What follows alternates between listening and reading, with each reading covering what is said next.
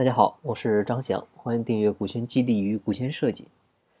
今天呢，跟大家解释一个股权激励里面会提到的一个名词，啊，叫增量配股。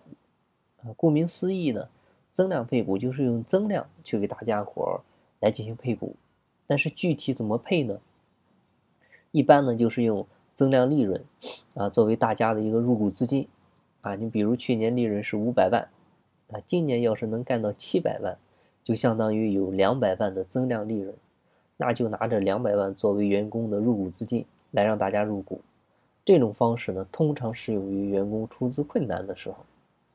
还有一种类似于类似的这种入股形式啊，叫业绩股份。啊，顾名思义呢，就是拿业绩去换股份。增量配股呢，是拿超额利润来买股份。啊，业绩股份呢，就是拿业绩去换股份。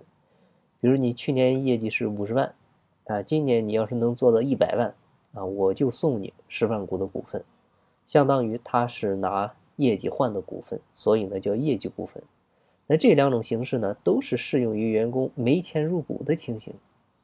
但是通常来说呢，呃，不到万不得已，我们是不建议这么做的。啊，除非是特殊情况。啊，最好的入股形式呢，其实就是员工自筹。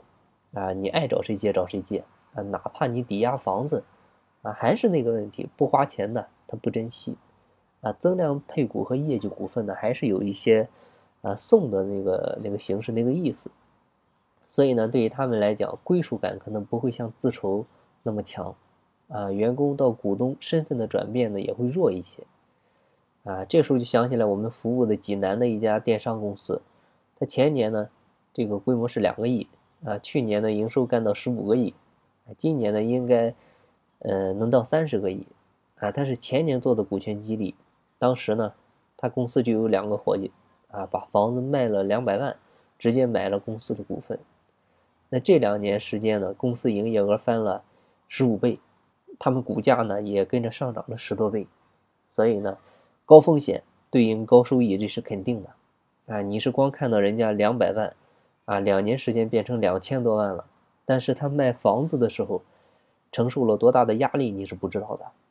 啊，我想也是压力，呃，逼着他们去把公司做好，因为这是彻底给自己干了。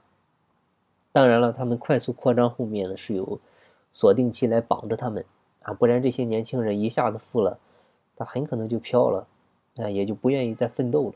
所以呢，后面也是有锁定期来约束着他。那细节那个我们这里就不谈了。所以根据这个例子呢，就是想说明。股权出资最好的方式就是自筹，啊，只要他真心想入，啊，看好公司，就没有借口。好，今天的分享呢就到这里，感谢您的收听。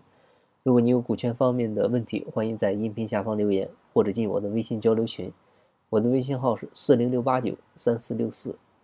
金不在西天，鹰在路上，我是张翔，下期再见，拜拜。